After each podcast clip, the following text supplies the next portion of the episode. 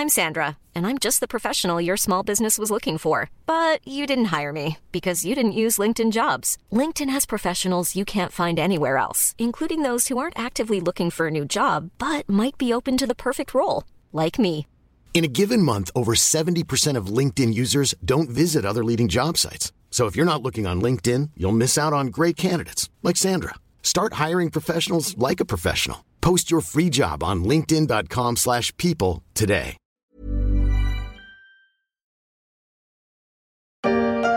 Je m'appelle Moussa Kamara. J'ai fondé une association qui forme à l'entrepreneuriat dans les quartiers populaires et dans les territoires ruraux. Cette structure est née ici à Cergy. Il aurait pu appeler son association les engagés. Il a choisi les déterminés. Car il faut être déterminé quand on devient entrepreneur, quand on monte son entreprise à partir de rien. Ce n'est déjà pas simple quand on a les codes. Et ça l'est encore moins lorsque l'on vient de Cergy-Pontoise, dans le Val d'Oise. On relève les défis, on avance sans pression, on fait vivre nos passions. Elle ne cesse d'innover, de créer, son vrai combat c'est l'unité. Elle nous fait rêver, nous fait vibrer, ville engagée, sa force et sa diversité.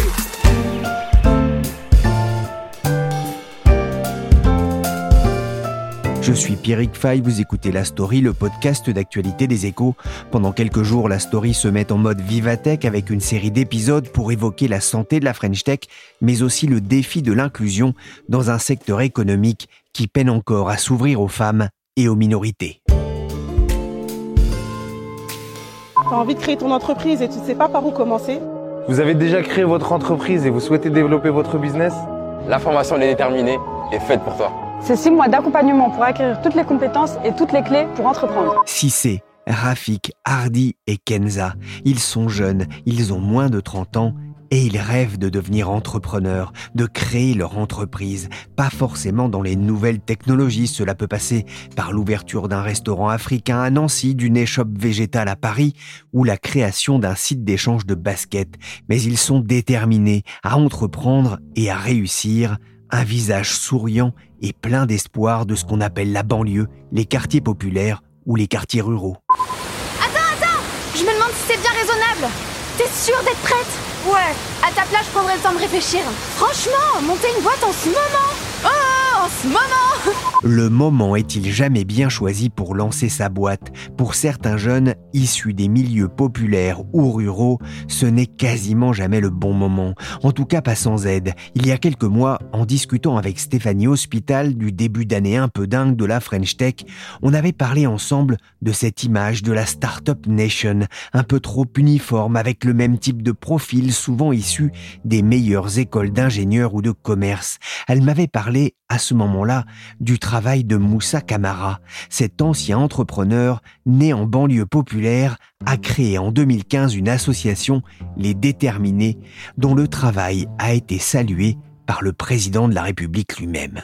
J'étais à leur côté. Il se trouve que Moussa Kamara, qui a lancé Les Déterminés, qui est un formidable réseau d'entrepreneurs et d'aides au quartier, est de Cergy, a grandi à Cergy, a commencé à Cergy et reste attaché à sa ville. Et je pense que c'est un formidable exemple aussi de, de, du visage qu'il faut montrer. Bonjour Moussa Kamara. Bonjour à vous. Vous êtes à l'initiative des déterminés. Avant d'expliquer ce que vous faites et pourquoi vous le faites, je voudrais qu'on commence par parler un peu de vous. Vous avez 36 ans, vous avez grandi à Cergy, en banlieue parisienne, et à 21 ans, vous avez créé votre première entreprise Oui, j'ai créé ma première entreprise à 21 ans parce que c'était une, une opportunité qui s'était présentée à moi. Et finalement, euh, j'ai su saisir cette opportunité malgré que j'étais seul, pas accompagné, pas d'entourage d'entrepreneurs autour de moi, mais c'est pas grave, ça a été formateur et ça m'a permis de me révéler en tant qu'entrepreneur. Qu'est-ce qui vous avait donné envie de vous lancer? Bah en fait, plusieurs choses. Déjà, ça a été une rencontre. J'imaginais pas entreprendre à cet âge-là et à cette période-là de, de ma vie. Euh, Je venais de terminer mes études de bac professionnel et finalement je ne savais pas dans quoi je me projetais est-ce que je me projetais dans une poursuite d'études ou est-ce que euh, j'allais travailler comme tout le monde? Et cette opportunité s'est présentée à moi je l'ai saisie et en vrai euh, je me suis rendu compte que j'ai toujours eu cette âme d'entrepreneur en moi depuis très longtemps parce que même en étant jeune je bricolais, je faisais des choses, euh, euh, je trouvais tout le temps des idées, des solutions avec mes amis pour pouvoir. et ça a toujours été une forme d'entrepreneuriat en vrai. Comment est née l'idée des déterminés? L'idée des déterminés, c'est né d'un constat. C'est né aussi d'une expérience que j'ai connue en tant qu'entrepreneur. C'est né aussi d'un constat que dans certains territoires, dans certains milieux sociaux, entreprendre c'est plus difficile qu'ailleurs. Pourtant, la voie de l'entrepreneuriat est une voie pour certains de, de réussite, d'inclusion et, et, moi, ce que j'ai voulu faire avec les déterminés, c'est de pouvoir proposer en fait une alternative à toutes celles et ceux qui avaient une volonté d'entreprendre, mais qui n'avaient pas les réseaux, qui n'avaient pas forcément l'accompagnement et qui n'avaient pas les moyens d'y aller tout seul financièrement. Et ce que j'ai voulu faire, c'est de créer un pont entre le monde économique et ces jeunes entrepreneurs euh, remplis d'envie, de motivation euh, et, et d'énergie. Quel a été le déclic? Moi, le déclic, ça a été déjà après un voyage aux États-Unis où euh, j'ai eu la chance d'aller aux États-Unis et d'être dans une fondation avec des entrepreneurs qui la journée euh, voilà euh, faisaient pas mal de financement d'argent etc et le soir ils allaient faire des actions philanthropiques. Et c'est là où j'ai vu l'entrepreneuriat sous un autre angle en me disant que finalement quand on gagne de l'argent on peut aussi faire le bien autour de nous et que ça peut contribuer à, à la réussite des autres. Donc moi ça a été un déclic pour moi et je me suis dit en réalité si on arrivait à accompagner plusieurs entrepreneurs dans les quartiers, dans les territoires ruraux, dans les milieux euh, où c'est assez compliqué de pouvoir s'en sortir, bah on peut créer un cercle vertueux parce que les entrepreneurs qui vont réussir, finalement, ils vont créer de la richesse, ils vont créer de l'emploi et derrière ça va redynamiser en quelque sorte les territoires dans lesquels on est et ça sortira les gens par le positif et par le haut. Ça a été ça un peu mon déclic, ma motivation pour pouvoir en fait par la suite développer des déterminés. Ah, vous, vous êtes issu d'une famille modeste, un huit enfants, euh, sept frères et sœurs. Il fallait être déterminé pour s'en sortir? Moi déjà, l'environnement, le milieu social dans lequel j'ai grandi, c'était pas forcément un milieu où c'était forcément facile de réussir. Mais ça ne veut pas dire que c'était impossible. Et moi, euh, mes parents m'ont inculqué, à moi et mes frères, la valeur du travail, la valeur aussi de l'effort, de pouvoir s'en sortir par nous-mêmes. Avant de compter sur les gens, c'est de compter sur nous-mêmes et de demander le moins possible. Et c'est ce que je me suis appliqué tout au long de ma vie, tout au long de ma jeunesse, et même dans ma vie professionnelle. Et ça m'a permis de faire des rencontres, euh, d'avoir des succès dans mes projets, de me lancer sans rien attendre de personne, mais en n'ayant rien à perdre en même temps. Et du coup, ça m'a beaucoup évolué. Moi, ça a nourri chez moi vraiment un sentiment de revanche, de me battre pour que tout ce que je fais ça puisse fonctionner dans les bonnes conditions et dans les meilleures conditions. Comment ça fonctionne, les déterminés? Aujourd'hui, les déterminés, c'est un programme d'accompagnement qui est gratuit. C'est un programme de formation, d'accompagnement, de mentorat et de réseau. On propose à des hommes et des femmes qui viennent candidater chez nous, qui c'est un programme qui est gratuit, où les seuls critères, c'est la disponibilité pendant toute la durée de la formation et surtout la détermination et avoir un projet entrepreneurial. Une fois qu'on a déterminé ça en vous, ben on vous rentre dans un processus d'accompagnement, de formation, où les premières semaines sont beaucoup et reposent beaucoup sur l'individu. C'est-à-dire, euh, on est sur de la créativité opérationnelle, on est sur le développement, etc. Et après, on rentre dans l'aspect un peu plus technique de l'entrepreneuriat, qui sont euh, euh, la partie euh, étude de marché, la partie business plan, la partie financement, la partie marketing commercial et tout ce qui va avec. Et ça, en fait, voilà, on a, on les a formés au pitch, aux réseaux sociaux, à la création de logos, au positionnement de leur boîte. Et à la fin de la formation, ils sont en capacité d'avoir un livrable, c'est-à-dire toute la présentation de leur projet, et derrière ça, être en capacité de présenter leur projet devant un jury d'entrepreneurs aguerris, connus parfois, ou de cadres d'entreprise. Et ça, pour eux, c'est magnifique. Et ça, on le fait en six mois. On arrive à amorcer des gens parce qu'ils ont envie, parce qu'ils sont déterminés, parce que parfois, ils n'ont pas la méthode, mais ils ont le projet. Et en fait, on arrive à leur mettre tout ça à disposition en quelques mois de formation. Vous avez raconté dans une interview que vous avez arrêté euh, votre entreprise alors que vous aviez déjà une dizaine de salariés. J'ai arrêté car j'avais pas les outils pour structurer, j'avais pas appris à gérer une trésorerie, l'URSAF ça fait partie euh, des choses que les déterminés vont apprendre, mais ça demande des compétences, un savoir-faire à partager. Qui assure cette formation? Déjà, c'est des moyens parce que la formation, elle est peut-être gratuite pour ceux qui ont choisi de rentrer dedans, mais nous, elle a un coût. Et heureusement qu'on a des partenaires financiers qui soutiennent euh, cette initiative, en commençant par BPI France, BNP Paribas, euh, des entreprises comme Mazar, comme SAP. On arrive à avoir tout un tas d'amis de grands groupes, comme le groupe Casino, comme plein de gens qui interviennent chez nous en tant qu'intervenant, en tant que mécène. Et derrière, on a des intervenants de qualité. On a formé des formateurs en interne qui, eux dispensent la formation sur un certain nombre de compétences. C'est-à-dire, on va venir, on va avoir quelqu'un qui va les former sur le bloc commercial. Ça va être des, des experts commerciaux qui vont venir, mais à notre méthode. Parce que dans nos programmes, euh, il y a une pluralité d'individus et de projets. C'est-à-dire, il y en a qui sont euh, diplômés, d'autres ne sont pas du tout diplômés. Il y en a, ils n'ont aucun entourage entrepreneurial. Ils veulent se lancer dans une aventure entrepreneuriale.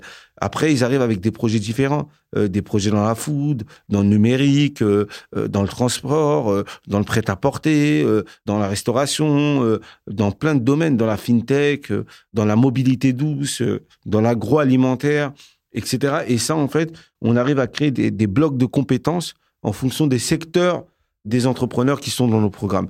Donc tout ça, c'est assez technique, c'est assez réfléchi, mais euh, le point commun, c'est vraiment euh, la capacité à remettre toujours l'humain au centre de ce qu'on propose, en fait, au cœur de la formation. Oui, c'est ça. Au départ, vous êtes né euh, à Cergy, mais vous avez commencé à essaimer, c'est ça un peu partout? Ouais, on a commencé à essaimer dès 2017 la structure qu'on a lancée fin 2014, début 2015.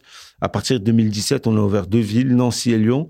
Et après 2020, juste après le Covid, un peu avant et après le Covid, on a déployé dans, dans une quinzaine de villes en France. Aujourd'hui, on a Montpellier, on a Toulouse, on a Marseille, on a Lille, euh, on a Roubaix, on a Nantes, on a Bordeaux, on a Toulouse. On est dans, on est dans plein de villes et je peux pas tous les citer, mais on grandit de plus en plus.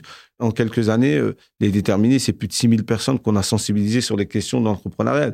C'est plus de 800 personnes qu'on a accompagnées entre six mois et un an. C'est plus euh, de 64% de femmes. Donc euh, voilà, on est au-delà de la moyenne nationale. Et c'est aussi plus de 450 projets qui sont sortis de nos programmes avec une création d'entreprise. 80% d'entre eux, ils sont encore en vie 3 à 4 ans après. Donc tout ça, c'est positif. C'est 300 emplois créés. Donc en quelques années, c'est aujourd'hui des chiffres qui nous encouragent à dire c'est bien, mais on peut faire encore mieux. Et l'idée, c'est de nous pousser à en faire encore plus. Tout ça avec une formation, vous le disiez, euh, qui est gratuite. Vous avez trouvé des, partenaires, hein, des financeurs. Ça a été compliqué, justement, de les sensibiliser, de les trouver? Au début, c'est toujours compliqué. Quand on lance un projet, on vous connaît pas, vous connaissez personne. Vous arrivez avec un projet, euh, la fleur au fusil, vous pensez que euh, tout va se passer comme ça doit se passer. Mais vous vous rendez compte vite que finalement, non, les gens, ils n'entendent pas forcément le projet que vous voulez porter. Mais ça a été compliqué. On a fait, on a eu la chance de rencontrer les bonnes personnes dès le début qui nous ont permis de nous ouvrir quelques portes. Et après, une fois qu'on lance le projet, bah, de fil en aiguille, on entend parler de nous, on entend parler du projet. Et là, il faut embarquer les gens. Et même, c'est pas tout le temps facile parce que peut-être la cause, elle n'intéresse pas certaines entreprises. Peut-être ce qu'on porte ou la manière ou les sujets qu'on développe, c'est pas forcément des sujets au goût du jour. Donc, euh, on doit tout le temps se remettre en question, se renouveler repenser notre modèle et de faire en sorte qu'on arrive à attirer un certain nombre de soutiens autour du projet déterminé. On en aura toujours besoin parce que le projet grandit. Il y a de plus en plus d'entrepreneurs qui tapent à notre porte. Il y a de plus en plus d'entrepreneurs qu'on accompagne. Mais l'objectif, c'est toujours aller euh, repenser le modèle et de faire en sorte que aujourd'hui, on ait des entrepreneurs qui se mettent au service d'autres entrepreneurs pour pouvoir euh, apporter euh, des solutions qui manquent et de retrouver une société beaucoup plus juste où euh, on arrive à réduire les inégalités sociales euh, dans certains territoires. Et nous, on le fait dans cette vocation-là. Après six mois de formation, ils se transforment et ils parlent de leur projet avec un bonheur inouï. Une expérience incroyable. Dès le premier mois, je fais 15 000 euros de chiffre d'affaires. Et demain, ça sera peut-être trop tard. Donc si on a une idée, il faut venir postuler chez les déterminés et on va vous accompagner pour aller jusqu'au bout de vos objectifs. Donnez tout et soyez déterminés. Elle est déterminée lors d'une formation à Toulouse. L'association a 7 ans. Vous avez aidé à faire émerger des centaines d'entreprises, à créer des emplois. Quels sont les, les projets qui vous ont le plus marqué, Moussa Kamara? Dans chaque promo, il y a un ou deux projets qui me marquent. Généralement, beaucoup de projets parce qu'on continue à les suivre. Je pourrais vous en parler d'une centaine, une dizaine et tout que j'ai en tête. Je vais vous donner deux, trois exemples. Il y a euh, Redouane qui a fait euh, le programme il y a, il y a deux ans, qui arrive avec une idée de, de développer une marque de produits frais, de lait, de fromage, euh, de produits laitiers et tout. Et il s'est rendu compte que, voilà, euh, en allant voir les agriculteurs de sa commune, c'était très compliqué pour eux de pouvoir, en fait, euh, marger sur leurs produits parce qu'ils n'avaient pas forcément d'accès de service en livraison directement en personne. Et lui, il a mis tout un service de circuit court entre les agriculteurs et les clients.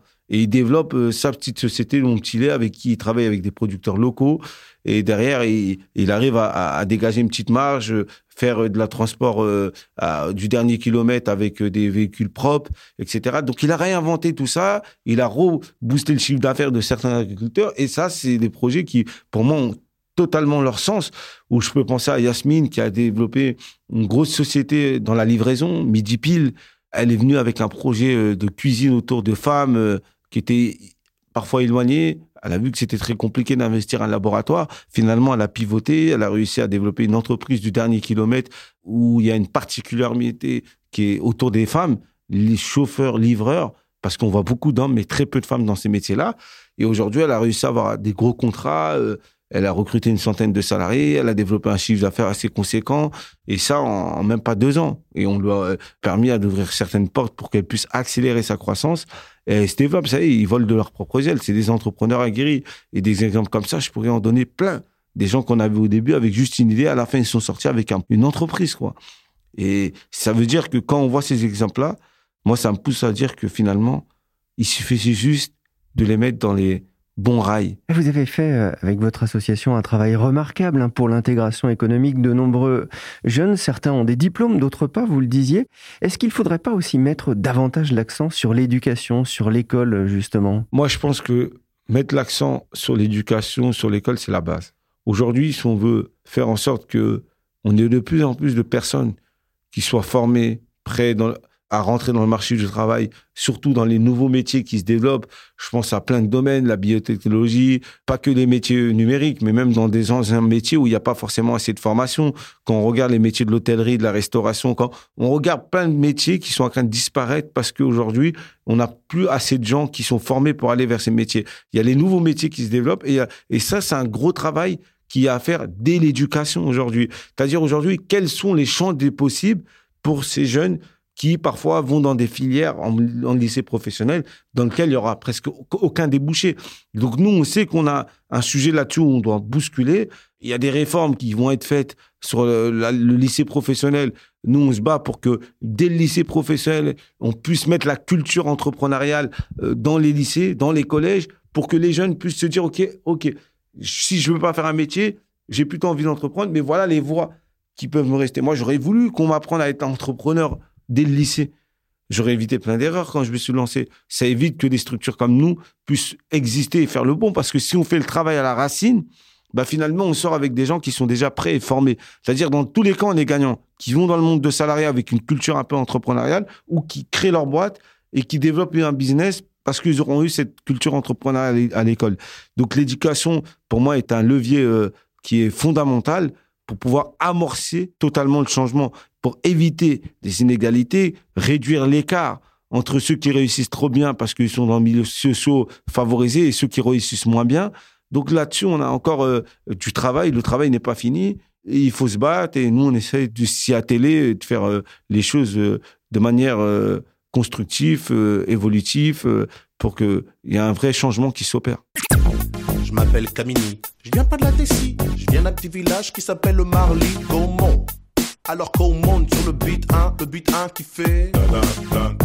À Marly Gaumont, y a pas de béton. 65 ans la moyenne d'âge dans les environs. Un terrain de tennis, un terrain de basket. Trois jeunes dans le village, donc pour jouer, c'est pas chouette.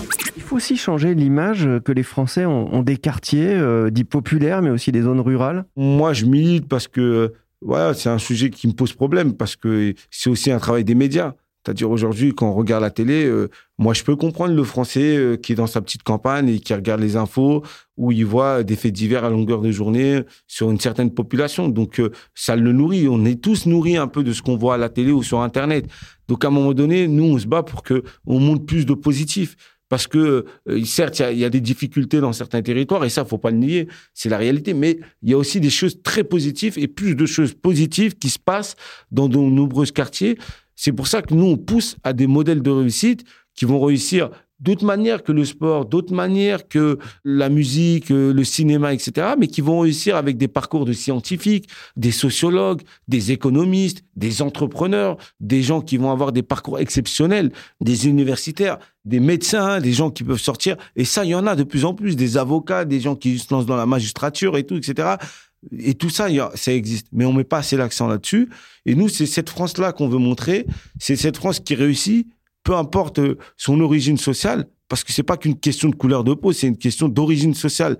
Plus vous êtes dans des milieux compliqués, où euh, les chances de réussite ne sont pas réunies, bah, plus c'est difficile de s'en sortir. Et ça, il faut tendre, il faut casser euh, les, idées reçues qu'on a sur les quartiers, redonner une image positive, se battre, lutter aussi contre cette discrimination qui existe à l'embauche et qui fait que beaucoup de jeunes euh, ne croient plus au monde du travail classiquement et même quand ils travaillent beaucoup, finalement, ils sont jamais récompensés à la hauteur de, de leur investissement et du coup, ils se lancent dans l'entrepreneuriat. Et moi, je pense que c'est possible. Je le dis souvent en rigolant comme ça, mais je rigole pas tellement, c'est que je suis persuadé que la prochaine licorne, ces entreprises euh, valorisées à plus d'un milliard d'euros, elles viendra des quartiers. Mais ça, c'est intéressant parce que on parle beaucoup du manque de femmes dans, dans la, technologie. On en a encore parlé à l'occasion du salon Vivatech. On parle moins du manque de diversité euh, de la French Tech. Pourquoi, d'après vous? Parce que c'est pas encore un sujet qui est assez porté, en fait, on va dire. C'est des sujets qu'on en parle, histoire de faire bien, mais finalement, dans la, dans la réalité, les choses avancent pas forcément comme il se doit. Donc, il y a un vrai sujet de parité parce qu'il n'y a pas assez de femmes qui sont dans ces milieux de la French Tech, qui lèvent des fonds, etc., ou dans, l'écosystème entrepreneurial. Mais encore pire, des gens issus de la diversité, il n'y en a pas du tout, parfois. Et après, qu'est-ce que ça veut dire la diversité? J'aime pas trop ce terme-là, mais en réalité, c'est des gens qui sont, voilà, qui sont pas assez visibles. Et moi, j'ai pas l'impression qu'aujourd'hui que l'écosystème économique français soit représentatif de la population qui dans laquelle on vit. On doit faire porter ces sujets pour que ça devienne normal, en fait, que ça devienne la norme, tout simplement. Elle est symbolique parce que ça veut dire aussi qu'il y a une forme de défiance qui s'est installée à l'égard de la chose publique, que les choses vont pas assez vite, et un sentiment d'abandon. Alors c'est pas une visite hein, qui change le sentiment d'abandon, mais il y a aussi de la symbolique dans les premières heures d'un mandat. Et être là, c'est dire que j'ai été dans les quartiers populaires pour la campagne, je veux l'être aussi dans les premières heures et je le sais tout, tout au long du mandat, en leur donnant les moyens de réussir et d'avancer parce que c'est le seul moyen de conjurer cette défiance. Et je le dis avec beaucoup d'humilité, je ne sais pas si on y arrive, mais je mettrai toute mon énergie. Emmanuel Macron, toujours réélu, a fait son premier déplacement chez vous à Cergy-Pontoise. Il a salué l'action de l'association Les Déterminés. Vous avez pu lui parler. Qu'est-ce que vous lui avez dit? Oui, le président, on a eu la chance qu'il puisse aussi euh, venir à la rencontre des entrepreneurs pour euh, échanger avec eux. Nous, ce qu'on lui a rappelé, c'est qu'à un moment donné, les quartiers ont été euh, un peu délaissé pendant cette campagne. Il n'y a pas eu vraiment une campagne sur les quartiers euh, pour dire voilà ce qu'on veut faire, voilà le projet qu'on a pour ces quartiers, comment on veut sortir. Je sais qu'il y a pas mal de mesures qui vont être prises où le président a annoncé le quartier 2030. Nous, on l'a rappelé qu'il y a une vivacité dans ces quartiers, qu'il y a une énergie, qu'il y a du potentiel et qu'il fallait pas tomber ces quartiers-là parce que à un moment donné, si on les laisse tomber, malheureusement, euh, c'est que euh, c'est quelque chose qui peut nous, nous exploser à la face dans quelques temps. Donc il faut considérer, il faut respecter les gens, il faut considérer les, ce qui se passe dans ces quartiers. Il faut qu'il y ait un travail de proximité qui soit fait avec l'ensemble des acteurs. Voilà ce qu'on lui a dit. Il a été à l'écoute, je pense. Et je pense que dans cette réflexion-là, j'espère que durant le quinquennat, il y aura des solutions. On peut plus se manquer, on n'a plus le temps. Aujourd'hui, voilà, il faut aller vraiment à fond, en profondeur sur ces questions-là pour régler totalement le, le problème dans, dans, je parle des quartiers comme dans certains territoires ruraux qui ont parfois les mêmes problématiques. J'ai une dernière question. Est-ce que dans cette formation, vous leur parlez aussi de l'échec qui fait parfois partie de la vie des, des entrepreneurs? Et quand on parle d'échec, on parle aussi de rebond derrière. Pour moi, l'échec, c'est qui fait pas parfois, qui fait partie de la vie d'un entrepreneur tout court. Et certains d'entre eux vont échouer.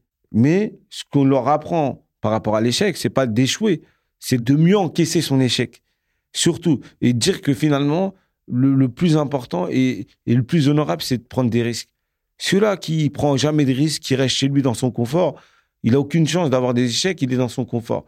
Mais vous, le fait de sortir, de vouloir porter un projet pendant plusieurs mois, il y a des chances que ça marche et il y a des chances que ça ne marche pas. Pour plein de raisons. Votre environnement, la taille du marché, le marché où vous êtes arrivé trop tôt, peut-être trop tard, ou euh, vous n'avez pas assez les moyens pour pouvoir attaquer ce marché, et ça peut être un échec. Donc nous, on les prépare à ça et on leur dit, le, plus important, ce que vous venez chercher chez déterminé, c'est une méthode, c'est un état d'esprit, c'est une mentalité. Avec ça, dans n'importe quel domaine, vous pouvez créer. Si vous avez ça, même si vous échouez une fois, vous allez réussir une deuxième fois parce que vous serez en capacité de comprendre le marché, de le développer et de vous ouvrir. Et ça, il est là le sujet clé qu'on apprend, nous, chez les déterminés, aux, aux gens qui rentrent dans nos programmes. C'est au-delà de votre projet, qu'est-ce que vous êtes en capacité de faire? Est-ce que vous avez compris ou pas compris? Mais l'échec, ça fait partie, c'est partie intégrante de tous les entrepreneurs. Tous les entrepreneurs ont eu des échecs.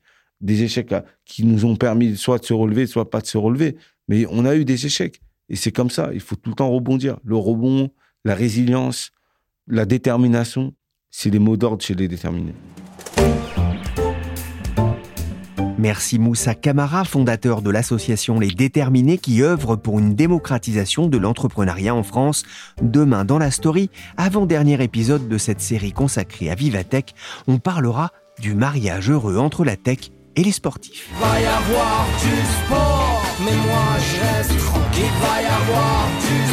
Cette émission a été réalisée par Willy Gann, chargé de production et d'édition Michel Varnet.